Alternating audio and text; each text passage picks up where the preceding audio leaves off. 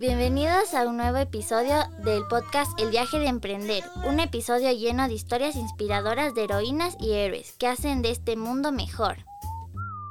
Hola, mi nombre es Carmen Borja y en el 2015 fundé Natu, que es un emprendimiento de productos de belleza y salud natural y consciente que están basados en el principio de que todo lo que te pones sobre la piel entra a tu organismo igual que si te estuvieras comiendo y lo hacemos a través de una relación de comercio justo con las personas que nos proveen los ingredientes.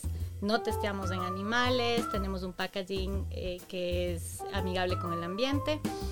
Y adicionalmente tenemos un lindo proyecto de la Tribuna Tú, a través de la cual eh, damos la oportunidad a muchas mujeres especialmente a que puedan generar ingresos también con la venta de estos productos.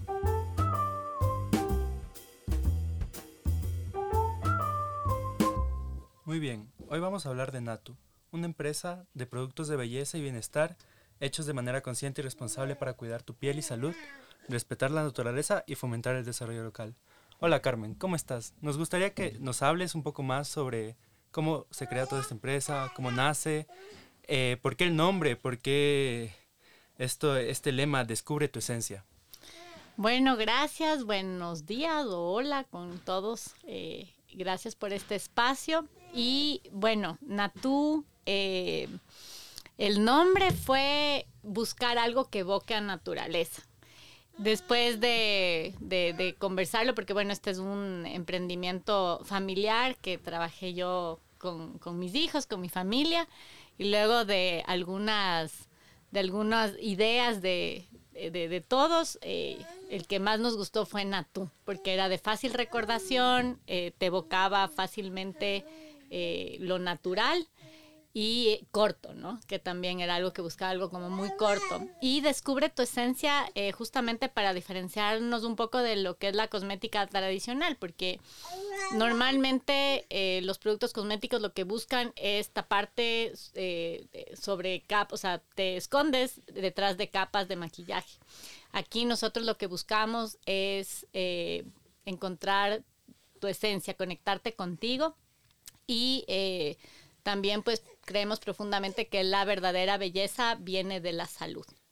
Gracias, Carmen. Qué chévere. Bueno, para los, los que nos están escuchando, un poquito de contexto, estamos aquí también con dos de los de los hijos de Carmen, sí, y es chévere que ella habla de cómo este emprendimiento familiar al inicio te ayudan y están siendo parte de todo el proceso eh, la gente que más queremos. Entonces, yo te quiero preguntar, eh, yo sé que em, tú, el propósito de, de, Natú sale después del nacimiento de, de, una de tus hijas, ¿verdad? Entonces quisiera que nos cuentes de esa historia y cómo desde la maternidad este propósito se va convirtiendo en un modelo de negocio sostenible. Sí, bueno, no fue algo muy planificado, la verdad, inicialmente, y yo creo que justo pues los emprendimientos que nacen con propósito, con el tiempo te das cuenta que tú estabas haciendo lo que quieres dedicarte a hacer, pero no te habías dado cuenta. Entonces, sí, con el nacimiento de mi primera hija, acá están eh, mi hijo chiquito, mis dos hijos chiquitos están aquí acompañándome porque en general, pues ellos siempre me, han acompañado, vamos juntos eh, y hemos atravesado juntos esta aventura de emprender, entre muchas otras aventuras. Eh, pero cuando nació mi hija mayor en el 2003, desde allá va a cumplir ahorita 19 años, me cuestioné muchas cosas y entre esas cosas que me cuestioné fue justamente el que no me sentía eh, tan saludable como debería estar. y lo que hice ya pensando que ya no solo tenía la responsabilidad de mí, sino también de alguien más, es em, empezar a alimentarme mejor. Y conforme iba eh, con, encontrando nuevos hábitos de alimentación, me di cuenta de un dato vital que fue el que me arrojó a, este, a todo este nuevo mundo. Y es que todo lo que tú te pones sobre la piel entra a tu organismo igual que si te estuvieras comiendo. Y eh, al darme cuenta de esto, pues se me abrió el espectro porque ya no solo es lo que tú te comes conscientemente, sino regresar a ver a todo lo que usas diariamente, shampoos, acondicionadores, cremas, desodorantes, pasta de dientes, maquillaje. Hay un sinnúmero de productos que obviamente no te comerías conscientemente, pero en realidad los estás ingresando a tu organismo. Entonces, desde ese, desde ese punto tan importante, empecé a buscar alternativas y eh, al no encontrarlas, empecé a, hacer mis propios productos bajo esa misma característica, que sean ingredientes que yo sí me comería. Entonces empecé a trabajar los productos en casa, eh, usando mis conocimientos como antropóloga y, historiadora, que es mi profesión principal. Eh, y fui descubriendo cómo se cuidaban antes las abuelas, las mamás y cómo usaban las hierbas medicinales y los ingredientes para cuidar la piel y la salud. Entonces, eh, así fue naciendo, eh, eh, digamos, los productos que no tenían como intención el volverse un emprendimiento hasta que en el 2015, después de ver todo lo que se había ido generando, bueno, ahí pasó así un evento particular, porque justamente yo solía regalar mucho estas cosas que había desarrollado, solía regalar a amigos, a familiares, y pues ya me empezaban a pedir como, me decían, no, pero véndeme. Y para mí vender era como vender a mis hijos, porque eran como estas cositas que yo hacía realmente para mí. Y eh, yo me fui de, me gané una beca para una maestría y en la beca em, le dejé a mi hermana todo un preparado que, eh, que yo tenía en ese momento del el polvo de limpieza facial, que fue uno de los primeros productos que desarrollé. Y mi hermana se quedó con el frasco grande, porque obviamente yo siempre hacía en cantidades grandes para la familia. Y me llama a la semana, o sea, me escribe, yo estaba en España, me escribe, me dice, ya, vendí todo. Dije, wow, me dice, sí, le vendí a todas mis amigas, están súper felices, quieren más. Pues claro, ahí nos dimos cuenta que sí, que no era la única que estaba buscando estas alternativas y que realmente... Eh, habían más personas que querían eh, productos distintos, ¿no? Entonces ahí pues empezó toda esta aventura de emprender y, todo lo que eso implica. Implica muchas eh, vaivenes, subidas, bajadas, muchos fracasos, pequeños errores también. Eh, ya vamos a hablar de cómo vas construyendo este modelo de negocio que ya la buena noticia es que has pasado los datos de mortalidad de la mayoría de emprendimientos, ¿sí? Entonces ya, tal vez ya lo tuyo es una empresa eh, constituida, ¿no? Y tienes un equipo. Em, quizás ah, una pregunta que, quisiera para seguir en este puente desde lo desde tu búsqueda desde tu, vida de familia de, de, mamá es cómo lograr ese equilibrio entre la vida familiar y tener un emprendimiento que empiece en casa y, el de verdad eh, lograr que ese emprendimiento se vaya volviendo rentable y sostenible. Sí, ese sí es una verdadera aventura. Yo creo que es así como la verdadera aventura diaria. Yo siempre que, cuando me preguntan, a veces que te dicen, ¿qué profesión tienes? Yo siempre digo, nunca encuentro la palabra correcta y siempre creo que lo que soy es malabarista. Porque en el día a día, realmente, mi día a día es eh, manejar eh, distintas facetas, entre esas la maternidad. Y es porque yo creo, eh, o sea, una de las convicciones que tengo es que a mí me gusta pasar con mis hijos y eh, es eh, difícil para, para, en esta sociedad, creo que hay más lugares pet friendly que kid friendly. y yo creo que ese es un tema que hay que ir cambiando, porque como sociedad guardamos a los niños en los espacios educativos eh, y no están integrados en la sociedad. Entonces para mí ha sido como todo un reto el integrarles a mi vida y a mi vida laboral laboral y a la vida social eh, y que puedan acompañarme a los espacios eh, y que ellos se integren también en los espacios. Y, y, eso también de alguna manera es Natú, porque Natú de muchas maneras eh, pues fue variando ya no solo hacer un emprendimiento de productos, sino justamente... y bueno, eso tal vez lo podemos ir conversando luego, pero a partir de la pandemia se convirtió en un modelo de negocio que permite generar a mujeres ingresos justamente para que puedan eh, tener esta estructura flexible de trabajo. Algo más que nos gustaría saber, más que nada, ya que tenemos una gran conocedora de todo lo que es el tema de cuidado de la piel, el maquillaje, eh, ¿qué tan importante es justamente el mismo? ¿Qué tan importante es cuidarse la piel a esto de una edad temprana? Porque nos mencionas mucho de que es lo que se traga básicamente en nuestra piel cuando tú te la pones encima. Entonces, eh, para toda la comunidad que está escuchando esto, de las chicas, los chicos también, eh, ahora en la actualidad, ¿tú qué piensas? ¿El cuidado a, una edad temprana de la piel es muy importante? Verás, te voy a hacer una metáfora que a mí me pareció muy bonita cuando la vi por primera vez. Cuando tú ves una plantita, puedes saber qué tan sana está por cuántas flores tiene. Mientras más florece una plantita, es que tiene más salud. Y lo mismo pasa con nuestra piel. Nuestra piel es como la flor.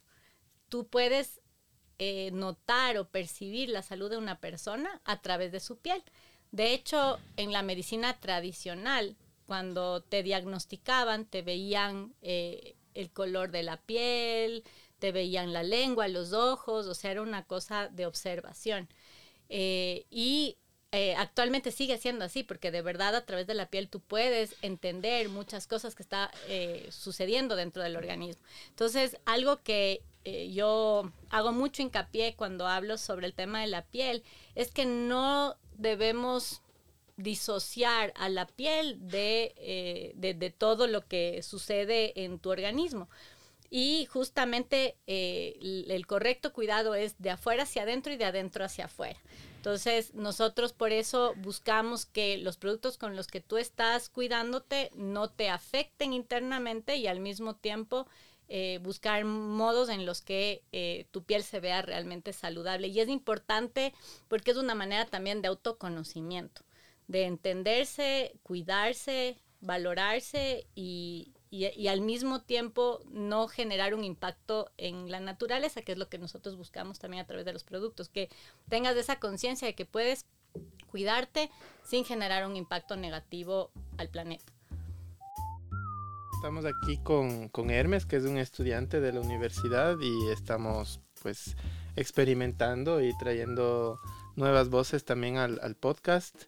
Eh, así que cuéntanos, Hermes, ¿qué estás estudiando? Hola, ¿cómo estás Andrés? Pues yo estudio Administración de Empresas. Eh, así como dice Andrés, recientemente nos hemos unido junto a un grupo de compañeros a intentar aportar algo en este podcast dentro de él. Y la verdad es que me tiene muy emocionado. Espero que no nervioso, pero sí emocionado. Muy bien, bienvenido Hermes y le damos un saludo al Julián y al Francisco que hoy día no nos han acompañado. Volviendo sobre el emprendimiento, Carmen, eh, hablábamos como de estos, estos vaivenes, ¿no? De, de, de lo que es crear un negocio. Eh, y, y, un negocio con propósito es, yo creo que más esforzado, más complicado, porque tienes que cuidar muchos otros principios y valores que a veces en otros otro tipo de negocios uno puede estar dispuesto a, a, transar en, en, pro de la rentabilidad. Eh, pero hay otras recompensas. Entonces, ¿cuáles, de esa, ¿cuáles son esas recompensas? De eso que te, te da energía cuando tú eh, estás así cansada, con ganas de botar la toalla, o, o, por ejemplo, en momentos tan difíciles como fue la pandemia. Sí, es como tú dices, el tener un emprendimiento con propósito tiene los pros y los contras, pero yo creo que tiene muchos más pros que contras, porque eh, yo lo que siempre les digo a los emprendedores es que si uno cree que el emprendimiento va a ser una mina de oro que te va a llenar rápidamente los bolsillos, mejor anda a buscar trabajo, porque el emprendimiento eh, toma tiempo, no es una carrera de velocidad, sino de resistencia. Y generalmente necesitas pasar alrededor de tres a cinco años trabajando para empezar a ver resultados. Eh, yo haciendo de nuevo alusión a, a, temas naturales, es como sembrar, ¿no es cierto? Tú primero preparas mucho la tierra durante mucho tiempo para ver un fruto. Y quienes hayan trabajado en agricultura o hayan intentado hacer un pequeño huerto o cuidar una plantita, van a entender. O sea, es, es, un, es complejo y lo mismo es del emprendimiento. Y no por ser complejo no es hermoso. Y es hermoso, yo no escogería otro camino porque tienes tienes más libertades, pero tienes más responsabilidades. Y yo creo que la única manera de pasar a través de todos esos retos es con un propósito. Porque si solo buscas dinero del emprendimiento, es probable que te frustres rápido. Si es que lo que buscas es eh, alcanzar un propósito, difundir un, o sea, alcanzar un sueño, difundir un, un, propósito, vas a poder pasar a través de todos esos retos del emprendimiento que nunca paran eh, y alcanzar y, lograrlo, ¿no? Pasar a través del Valle de la Muerte, de todas estas etapas tan difíciles eh, que uno tiene que atravesar eh, cuando, cuando pues, tiene un emprendimiento. ¿Cuál es el propósito de Natú? En Natú yo tengo dos propósitos importantes. El uno es crear conciencia eh, de, de, la salud, crear conciencia de que podemos tener la salud en nuestras manos y eh, que la verdadera belleza solo puede estar, solo se puede alcanzar a través de la salud. Y el otro propósito, como te decía, eh, es el tema que se ancla mucho a mi experiencia en la maternidad y es poder ofrecer una, un modelo de ingresos a más mujeres para que puedan eh, estar con sus familias, ver crecer cercanamente a sus hijos sin tener que irse a trabajar ocho horas en un en un espacio, ¿no? Como dar estas alternativas viables. Eh, y por eso también este proyecto en el que tenemos eh, el grupo de Natú se llama la tribu Natú. Y este nombre me vino justo porque en mi etapa, eh, o sea, leyendo temas de maternidad, decía que para, que para maternar a un niño se necesita una tribu. Yo creo que no solo para maternar a, a un niño, sino en general para vivir se necesita una tribu y yo creo que vamos perdiendo ese sentido de compartir en comunidad y en tribu y yo creo que solo eso te fortalece. Si quieres llegar lejos, tienes que llegar en tribu. O sea, yo siempre digo, si quieres, si quieres algo rápido, eh, vas solo, pero si quieres llegar lejos, tienes que hacerlo en comunidad o en tribu. Qué chévere y qué profundo. Además de importante también creo para los emprendedores que a veces es un camino, yo escucho mucho esto en las historias de emprendimiento solitario, ¿no? Y, poco comprendido y están ahí en esa, en esa, en esa lucha que es en buena medida personal, pero también encontró un montón de barreras y de dificultades que van encontrando.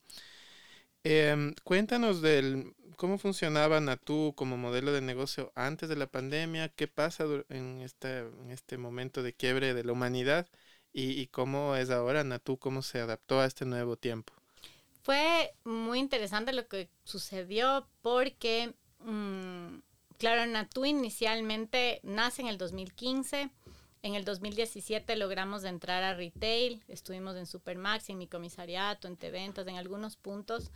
Eh, y el rato que empieza la pandemia, eh, pues rápidamente yo creo que algo que un emprendedor necesita cultivar es la observación y la capacidad de, ágilmente tomar decisiones.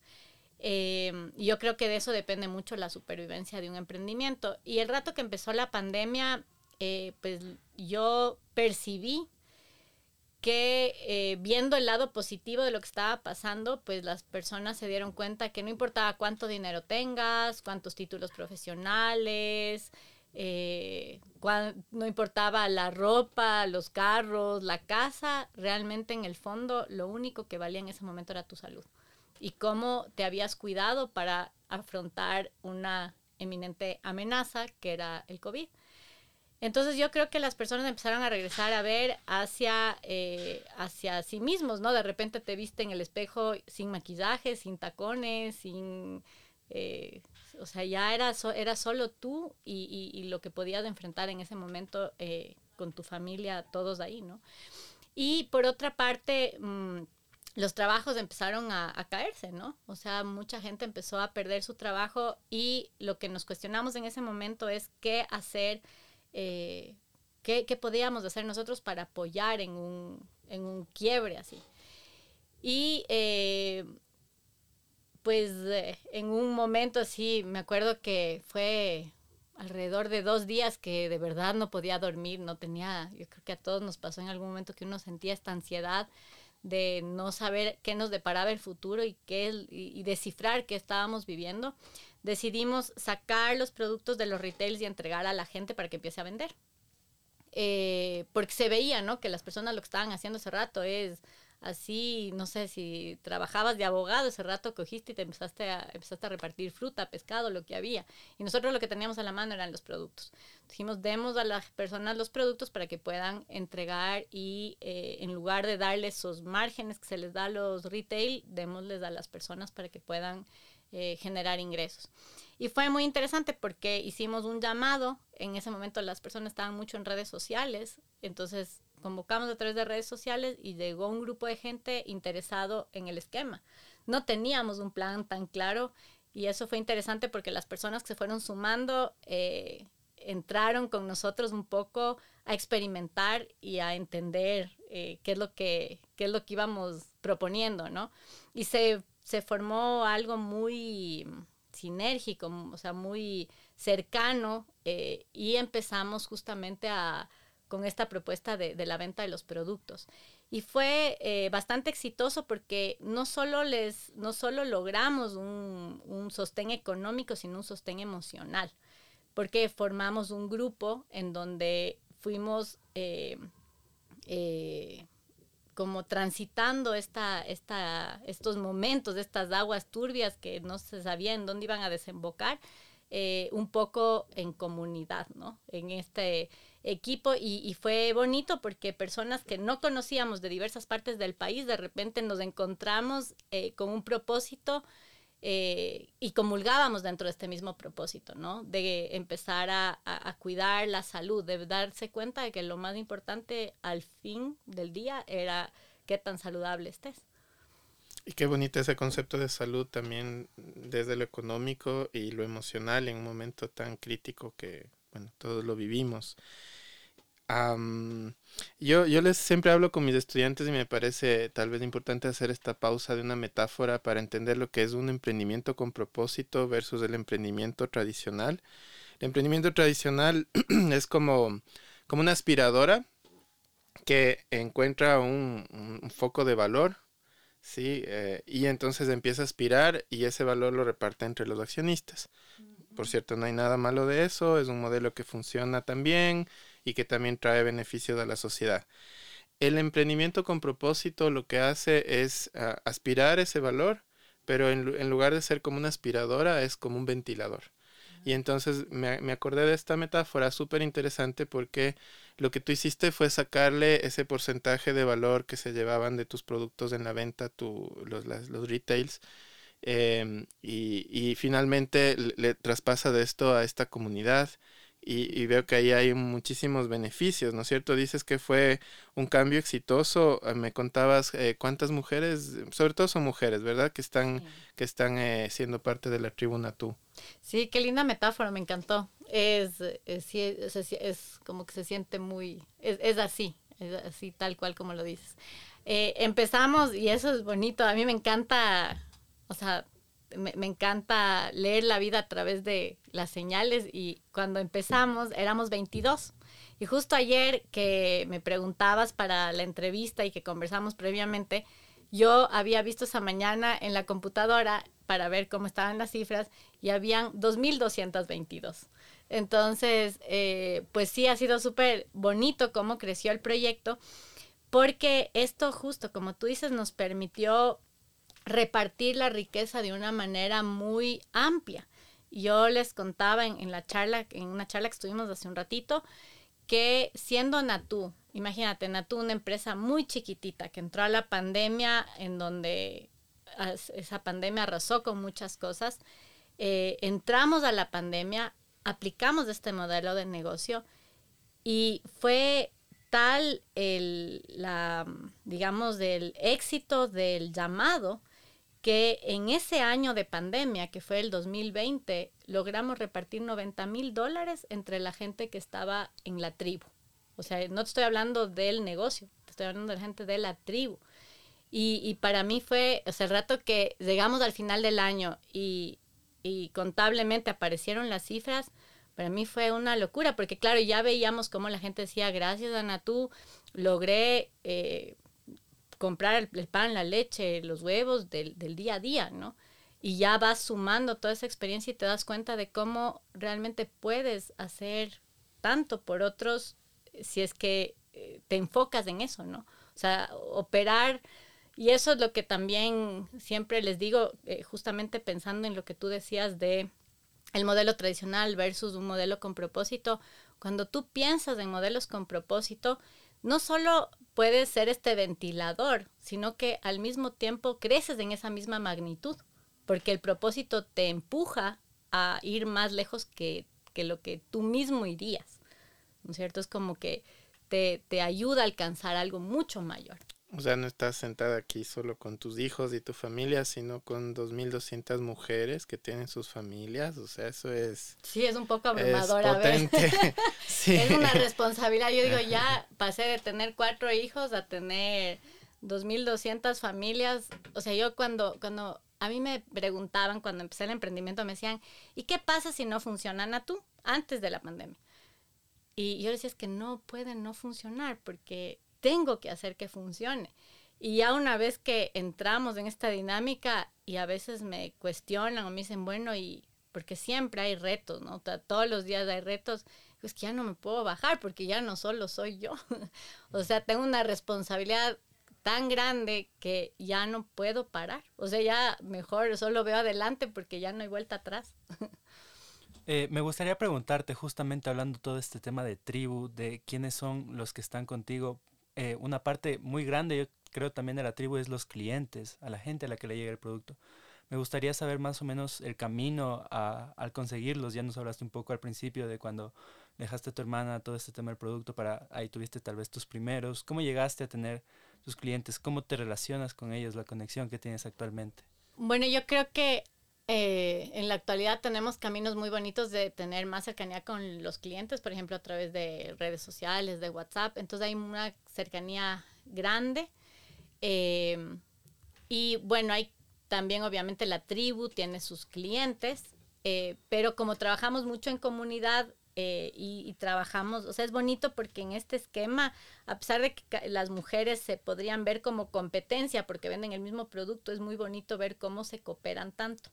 O sea, este esquema ha hecho que se genere una sinergia muy cooperativa. Entonces, muchas veces ellas mismo me presentan al cliente para apoyarles en sus procesos, porque una de las razones por las que también yo venía pensando que no era, o sea, que Natú, ¿no es cierto? Estos productos de piel, tenemos, eh, o sea, tenemos productos de piel, corporales, aceites esenciales, suplementos nutricionales, pero yo sentía que no podían estar en una percha fría porque sentía que era muy importante el acompañamiento porque eh, es una propuesta un poco distinta que a veces se puede no entender, ¿no es cierto? Que se puede no entender si tú solo coges un frasquito de una percha, puedes no saber qué hacer. Entonces en eso la cercanía con el cliente era muy importante, ¿no es cierto? Acompañarle en su vivencia y en su experiencia. Y eso nos acercó mucho y por eso logramos tener cotidianamente eh, muchas historias y muchos testimonios de cómo eh, eh, con productos naturales han logrado revertir situaciones, no sé, por ejemplo, chicas o chicos con 10 años de acné, porque muchos pasan a través de eso, acné hormonal o, o acné muy fuertes, que se han hecho muchos tratamientos eh, muy caros, muy invasivos, y que de repente en una solución tan sencilla y económica a la vez y natural, logran encontrar una, una solución, una solución que ya no tiene rebote. Entonces es bonito porque eso solo uno logra alcanzar porque estamos cerca de los clientes y conocemos sus historias cercanamente. Entonces tenemos así como, por eso todos los días tengo, no sé, 60, 70 mensajes que contesto hasta la noche porque mi consigna es que no, o sea, no me duermo hasta no contestar todos los mensajes. Y, y, es porque tenemos esta cercanía, ¿no? De todavía hacerlo muy personalizadamente. Yo, a ver, pensé, llegué aquí pensando que Natu es una empresa de belleza natural, pero la belleza ahora la veo o la entiendo desde una perspectiva diferente.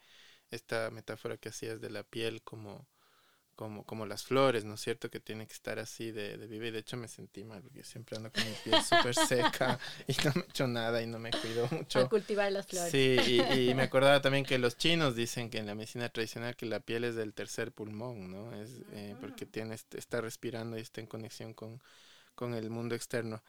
Eh, pero entonces, eh, para ti, ¿qué es la belleza? ¿Cómo la defines? Porque es totalmente diferente al concepto de belleza de la industria normal. Sí, y eso es lo que empecé cuando me preguntó Hermes eh, sobre el nombre. y sobre por qué descubre tu esencia, eh, nosotros lo que buscamos es justamente, si bien son productos de belleza, lograr ir un poquito más allá del estereotipo de que la belleza sea un tema de apariencia a que sea un tema de esencia. Y eh, justo por eso, porque la piel es nuestro órgano que está, primero es el órgano más grande del cuerpo, luego es un órgano de desintoxicación y de absorción, y es el órgano con el que nos relacionamos con el mundo. Entonces es, es una parte importante de nuestro, de, nuestro, de nuestro cuerpo físico y por lo tanto eh, para mí la belleza sería, y es lo que decía, está integrado a la salud y a la salud no solo física, sino espiritual también. Entonces por eso en la parte de esencia eh, se topa mucho más que eso. Yo... Eh, les, nosotros hacemos constantemente capacitaciones con la tribu eh, todas las semanas, de hecho todos los miércoles hacemos una capacitación distinta para apoyarles en sus procesos.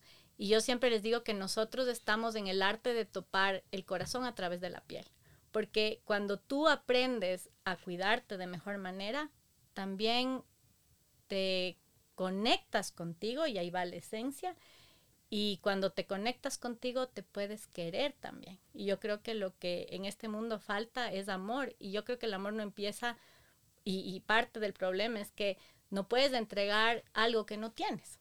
Si no te quieres, difícilmente puedes querer. Entonces, eh, a la final, siendo algo que aparentemente podría entrar en un plano de apariencia y de estética, eh, pues es muy profundo el lograr eh, que, las personas se puedan conectar desde, desde, o sea, desde la piel, conectarse con su corazón, con su esencia. Qué chévere también, qué bonita esa, esa visión del, de la belleza, mucho más amplia. Si pudiese retroceder en el tiempo y te encontraras contigo misma en el, los primeros pasos de tu emprendimiento, ¿qué te dirías y cómo ha sido ese, ese, ese viaje también que tiene equivocaciones, tiene errores? ¿Cómo sería esa conversación? A ver, si pudiera retroceder en el tiempo, nunca cambiaría nada de lo que, de lo que he hecho porque cada acierto y cada error es parte del aprendizaje y ha habido errores que han costado mucho. Eh, pero eh, lo, que, lo que me diría es persiste, no pierdas, no pierdas la fe porque hay momentos que son difíciles. O sea, hay momentos que de verdad uno las ve negras y, y, son, y, y, uno, o sea, por eso uno siempre tiene que tener, uno no sabe cuándo le ha dicho a la persona que está cerca la palabra correcta para ayudarle a continuar en su propósito.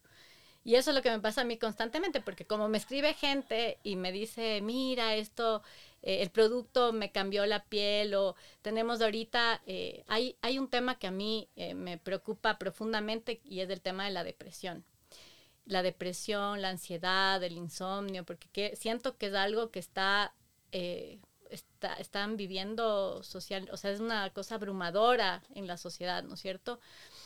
Y, y en la pandemia vimos, ¿no es cierto?, que muchas personas empezaban más que nunca a tomar medicación psiquiátrica, pastillas para dormir, antidepresivos, porque su situación era crítica. Eh, y en ese momento, y ahí empezó la línea de, complementos nutricionales, eh, porque el, la, a través de la, o sea, bueno, Hipócrates te dice que, la, que el alimento sea tu medicina, y es que efectivamente eh, muchos, inclusive desórdenes que aparentemente les pones en lo mental, están en la nutrición. Entonces creamos, por ejemplo, solo por darte un ejemplo, un complemento nutricional que tiene como, como ingrediente principal el magnesio, calcio, magnesio y vitamina C. Y hace milagros eh, versus tomarse un antidepresivo o una pastilla para dormir. Y eh, cada vez que alguien me dice acabo de dejar las pastillas para dormir o la medicación de la ansiedad que voy tomando cinco años o más, porque empecé a alimentarme bien y empecé a tomar el suplemento, yo digo, ok, esto está negro, pero sigo adelante. O sea, tengo una razón para, eh, así como me seco el sudor y sigo.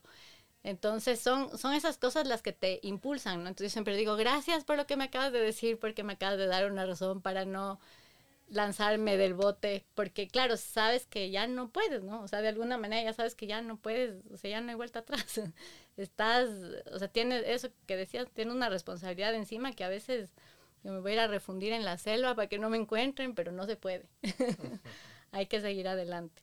¿Y cómo es emprender en este país? Cuéntanos un poquito, porque tú has pasado por algunos espacios del ecosistema emprendedor, concursos y demás ahí también, ¿qué le recomendarías a la gente que, se está animando o se está lanzando esos primeros pasos de emprender?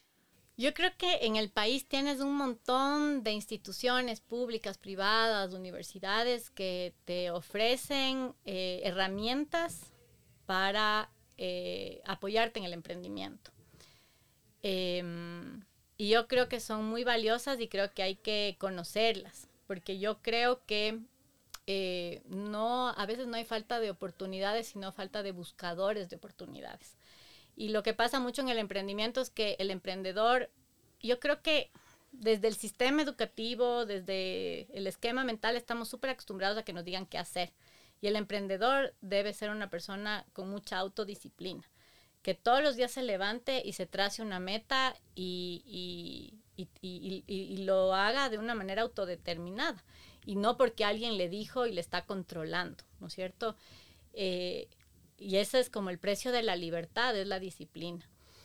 Y yo creo que no faltan oportunidades, sino falta disciplina. Muchas veces eh, falta eh, ponerse un, norte claro y, trazarse el camino para alcanzarlo. Y yo creo que hay mucho talento, mucha, mucha habilidad y poca perseverancia y poca disciplina.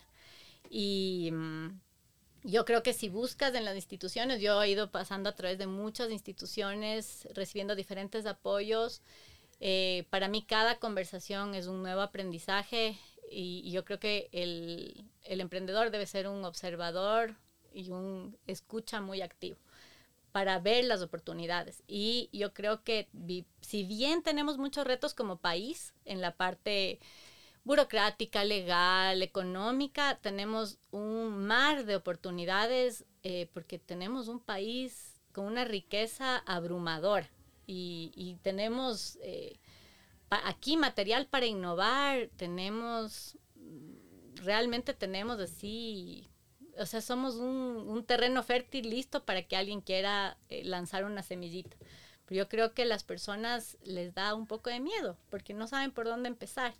Entonces yo creo que, y como tú decías, el emprendimiento sí es eh, a veces un poco solitario. Yo les siempre les digo que es como subirse al Everest sin oxígeno, pero finalmente pasito a pasito se llega. En algún momento llegas, pero tienes que ir paso a paso porque si ves la cima te vas a abrumar y no vas a, a caminar. Entonces yo creo que oportunidades hay muchísimas y, y lo que hace falta es sí se necesita una dosis fuerte de valentía, así de que te gusten los deportes extremos, para lanzarse al emprendimiento. Escuchando oportunidades, algo se me viene a la mente muy claro, y es retos, porque siento que es muy parecido. ¿Tú qué retos crees que este, este, esta, la cosmética natural, todo el sector, el mercado, tiene a futuro? Bueno, yo creo que, bueno, la cosmética, si hablamos como mercado, es un, digamos que es un nicho que está eh, en crecimiento y sobre todo eh, con, diferentes niveles de, de, con diferentes ritmos, porque acá en Ecuador, justamente yo creo que porque tenemos tanta bendición en la naturaleza, tenemos menos conciencia también. Pero en los países que ya ven los efectos de lo que está sucediendo visiblemente y que tienen más limitación de recursos, valoran muchísimo lo natural. Entonces yo creo que si juntas el nicho de la cosmética con lo natural, estás en un ámbito con un gran crecimiento y con un gran interés. De hecho, eh, algo que a mí me sorprendió en la pandemia es que las personas, eh, claro, yo el rato que empezó la pandemia, como que todos paramos, ¿no? A ver qué pasaba. Y eh, las personas igual seguían escribiendo por los productos y, se enojaban de que no les podamos entregar. Y me di cuenta que es que las personas, o sea, tú o sea, así como tú te alimentas, también no dejas de cuidar tu piel. Claro que dejas de consumir ciertas cosas, pero eh, no dejas de comprarte una crema, no dejas de comprarte un desodorante, no dejas de comprarte un, eh, no sé, un jabón. Nosotros no usamos jabones porque también, y hay otro, o sea, hay tantas aristas en esto que es así para hablar, ni siquiera un día entero, puedes hablar semanas.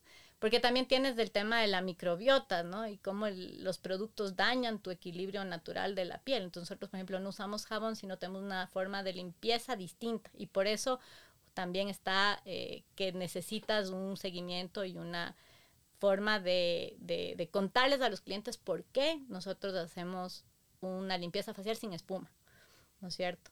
Entonces, bueno, eh, el, el, punto en todo esto está en, en, en, esto, ¿no? En, en, estos, en estos retos de, de, de, ver que hay mucha eh, diversidad en lo que puedes lograr en este nicho de, de la cosmética y todo lo que puedes eh, ofrecer. Es, es, es, un, es un espacio bastante mm, como... Mm, con mucha amplitud, ¿no es cierto? Y más si es que es algo sostenible y si es algo natural. Versátil era la palabra que me faltaba. Hay mucha versatilidad. Ajá. Chévere. Más de 40 productos tienen, ¿no es cierto?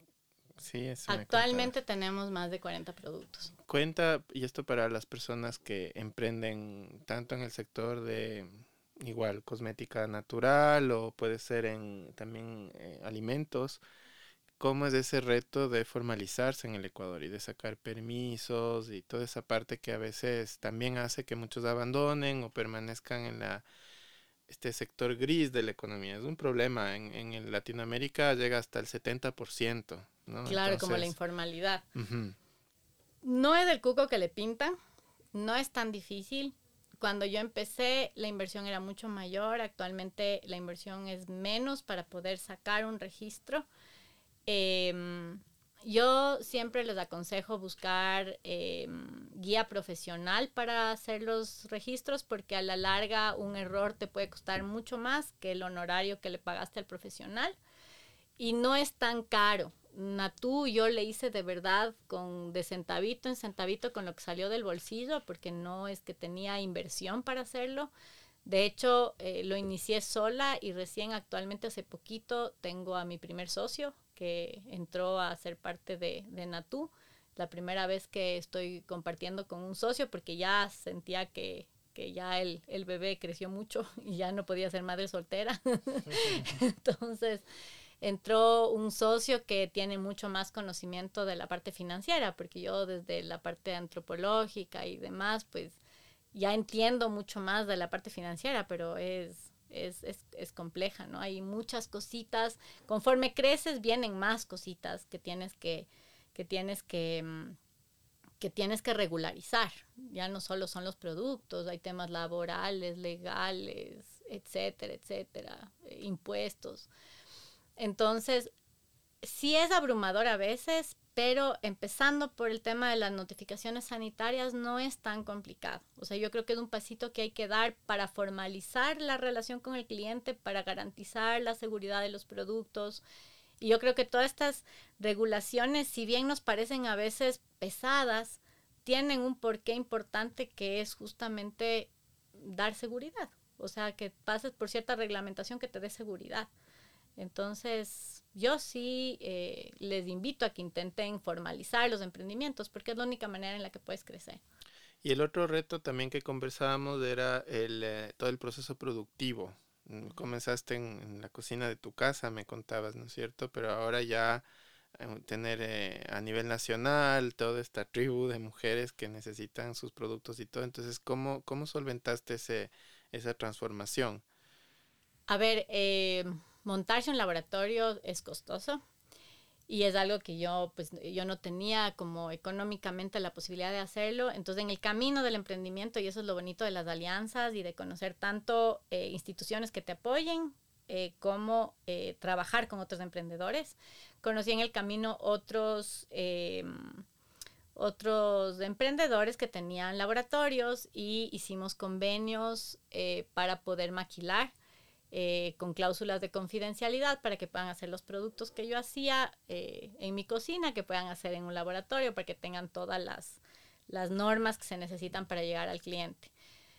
Entonces yo creo que es un camino interesante porque eh, eso me permitió crecer sin esa gran inversión que, que implica un laboratorio eh, y el laboratorio tiene como su giro especial eh, que yo no lo conozco tan bien, ¿no? Entonces, alguna vez que conversaba con algún mentor, y eso también es bien importante porque escuchar, y por eso decía, el, emprendedor debe ser un gran observador y un gran escucha, hay muchas personas que eh, te dan consejos importantes y siempre es importante rodearse de mentores y escuchar a personas que están más adelante y que han atravesado el camino. Y me decía que a veces fallamos en intentar hacerlo todo, ¿no es cierto? Entonces, uno debe eh, enfocarse si es productor, si es comercializador o si hace logística. Pero no, vas, no, no es eh, prudente intentar ser productor, ser comercializador y además hacer logística. Y ese es uno de los errores que tienen muchos emprendedores, que quieren abarcar todo cuando es como, es como que no sabes ni gatear y ya quieres montar bicicleta. Entonces, eh, tienes que especializarte un poquito en la rama en la que te está yendo bien para luego pensarlo si es que acaso quieres entrar en otro giro de negocio que es la producción, por ejemplo. Entonces, inclusive tú ves marcas muy grandes que no tienen laboratorios propios eh, o laboratorios que no tienen una marca.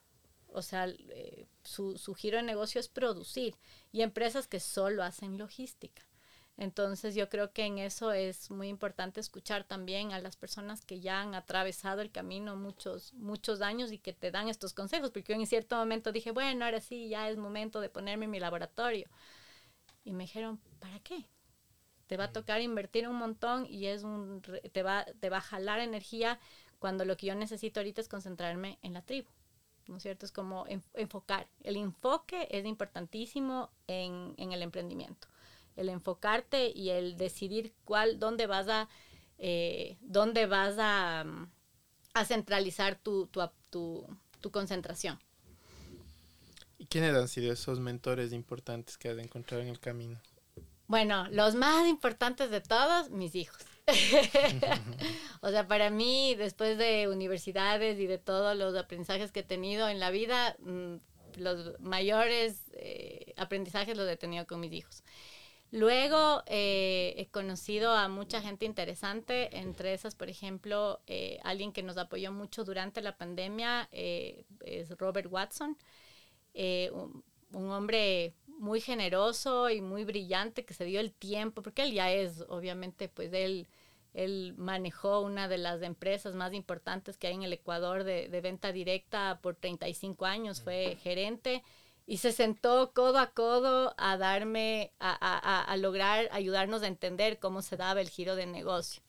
Entonces, eh, a mí me asombró y, me pareció que era increíble que, que, alguien con tanta trayectoria tenga la paciencia para, para enseñarnos y para, y para sentarse con nosotros y encima era el más puntual de todos, ¿no? O sea, si él nos citaba jueves a las 10 de la mañana, él estaba primerito y yo decía, bueno, si es que eso es eh, ser empresario, entonces sí, vale la pena, ¿no?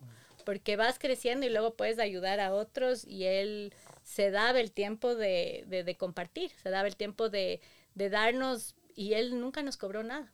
Nunca nos cobró, solo nos vio ahí en la aventura, vio que estábamos creciendo y dijo, no, antes de que se estresen, espérense un ratito, les tengo que contar algunos secretos que hay en esta rama de la venta directa. Y entre esos muchos otros, o sea, hemos tenido algunas personas que nos han ido apoyando eh, y, que vas escuchando en el camino de los, de los aliados del emprendimiento y, y bueno, en, en, general, pues sí, yo creo que es gente muy, muy valiosa y por eso yo también me doy espacios para poder contar desde lo que yo he logrado crecer también, porque creo que solo así puedes, es como una cadenita, ¿no? De, o sea, así como hay grandes que te enseñan, yo también siempre puedo enseñar algo a alguien que está empezando. Y en ese concepto de la tribu también, ¿no? Se transmite el conocimiento y a veces es más valioso, creo, que, que ganarte un capital semilla o, tener una máquina para hacer algo, porque eso se puede construir, pero ese conocimiento a veces no se aprovecha. Y lo que dices eh, es interesante porque los mentores y las mentoras también en general son gente muy generosa, muy generosa de compartir y, yo lo he visto, ¿no? Entonces ah, a veces no es tan, tan complicado tener esa red de apoyo. No sé, Hermes, ¿tienes alguna otra pregunta? Sí, y eso es parte más a mi vivencia. No sé si hay un momento para que yo cuente. Ya te estuve contando a ti. Dale, sí. Que justamente yo a, mi chica, a mi novia, yo actualmente, yo la conocí por la cosmética natural, porque ella también hace ese emprendimiento. Y algo que he notado mucho es que en, en este mercado la competencia no es como muy muy agresiva, es mucho de compartir todo esto. ¿Tú puedes contarnos tal vez cómo es esa relación que hay entre la competencia? ¿Cómo crees que tú se maneja en todo este mercado de la cosmética natural? Sí, eso que tú dices es súper cierto y yo me imagino que tiene que ver con el propósito. Y, y claro, yo empecé en ferias y en ferias tú conoces a un montón de otras personas que están haciendo cosas similares a las tuyas. Y, claro, uno diría, ¿no? Pues estás en competencia, no le puedes entregar tus secretos a la competencia, pero eh, de hecho hasta nos ayudamos, hasta hemos hecho algunas cosas juntas. Eh, la, mayoría son mujeres, creo que casi no conozco hombres en cosmética natural. Creo que por ahí han empezado líneas de productos para hombres, donde están involucrados hombres, pero más conozco mujeres Inclusive a veces me llaman y me dicen, oye, ¿dónde conseguiste este envase? ¿O dónde mandas a hacer las etiquetas? Eh, ¿O dónde consigues tal ingrediente? Y, y, nos damos nomás los datos, ¿no? O sea, es como, porque yo digo, realmente mm, uno a veces cree que está cuidando así el pastel y que solo si alguien más se come te vas a quedar sin tu torta. Y, más bien, eh, yo creo que si es que tienes más gente difundiendo eh, la importancia de, la cosmética natural, va a haber para todos, siempre va a haber para todos. Entonces, sí es, es, bonito porque yo creo que ese propósito que debe ser compartido con, con, otras mujeres que hacen lo mismo, yo creo que nos junta. Y algo que bonito que pasó en Natú es que actualmente tenemos 40 productos, pero ya no son 40 míos eh, ya no solo saco productos míos, sino que justamente lo que me di cuenta, y aquí hay otro secreto del emprendimiento, es que realmente en el emprendimiento no es el producto, lamentablemente es eh, la perseverancia del emprendedor. Y hay muchos productos maravillosos que se quedan en el camino. Y al tener yo ya el esquema de comercialización, he logrado apoyar a a personas que tenían productos muy buenos para que si es que entran dentro del esquema de Natú, porque el esquema de Natú tiene esta, este, digamos, mm, o sea, está dentro de esto, de esta consigna de que tiene que ser un producto natural al grado de que esté hecho con, con, ingredientes comestibles. Entonces, si es que dices, sí, mira, acá tienes uno que es un producto eh, estilo Natú, entonces ahora pues estamos como ingresándolo también dentro de la línea Natú para eh, comercializarlo, porque es como, como cuando tú ya abres, ¿no es cierto?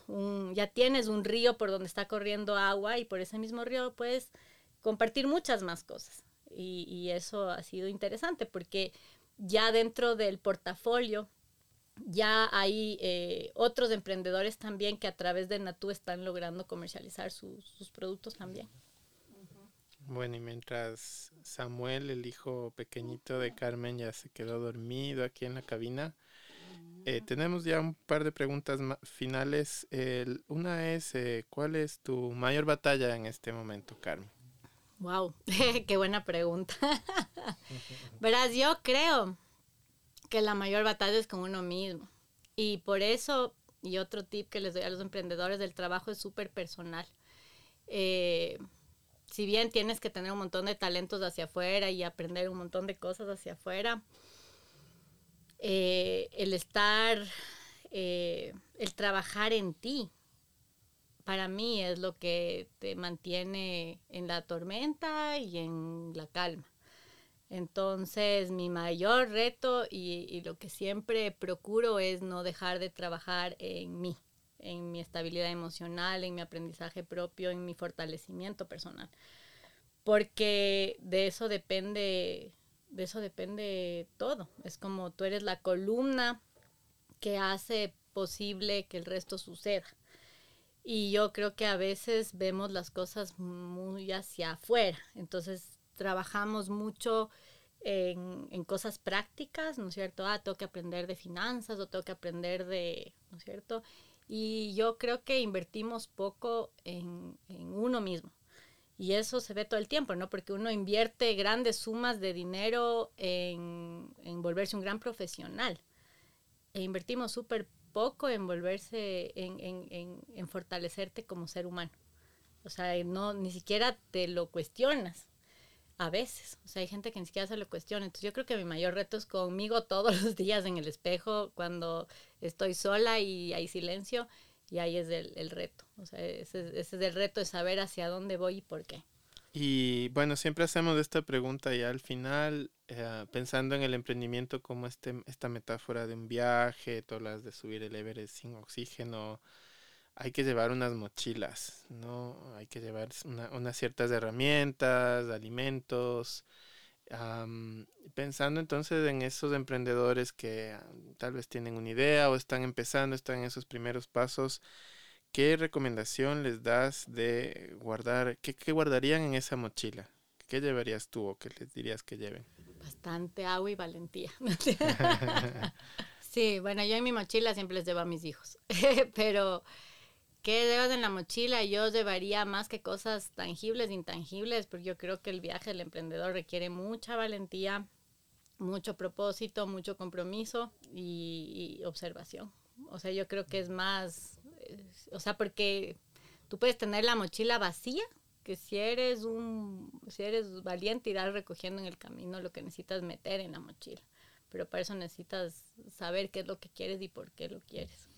Y nos hablaste de cosas también muy potentes, del el enfoque, la perseverancia, la disciplina, que me, me encantó y me tocó así también. Siempre es un trabajo personal, sí, ¿no? Trabajo ser organizado, personal. disciplinado y bueno, te queremos agradecer muchísimo a ti y a todos tus, tus guaguas que han sido bien pacientes también en, en, este, en este tiempo de grabación. Agradecerle al Hermes que, que nos visita también con esa voz más, más juvenil. Y llevándome una experiencia más que nada. Nos encanta en este espacio, eh, hay, se, da, se da magia, estamos escuchando historias y volviendo a la idea de la tribu alrededor del fuego, la gente se reunía y se reúne todavía menos, pero a contar y escuchar historias, y así aprendemos unos de otros. Así que muchas gracias Carmen, esperamos que siga siendo muy próspero y, este, este camino de crear esta comunidad de mujeres eh, en torno a, a, todo este concepto tan profundo de la belleza y que sigan repartiendo entonces también salud y riqueza eh, para muchos.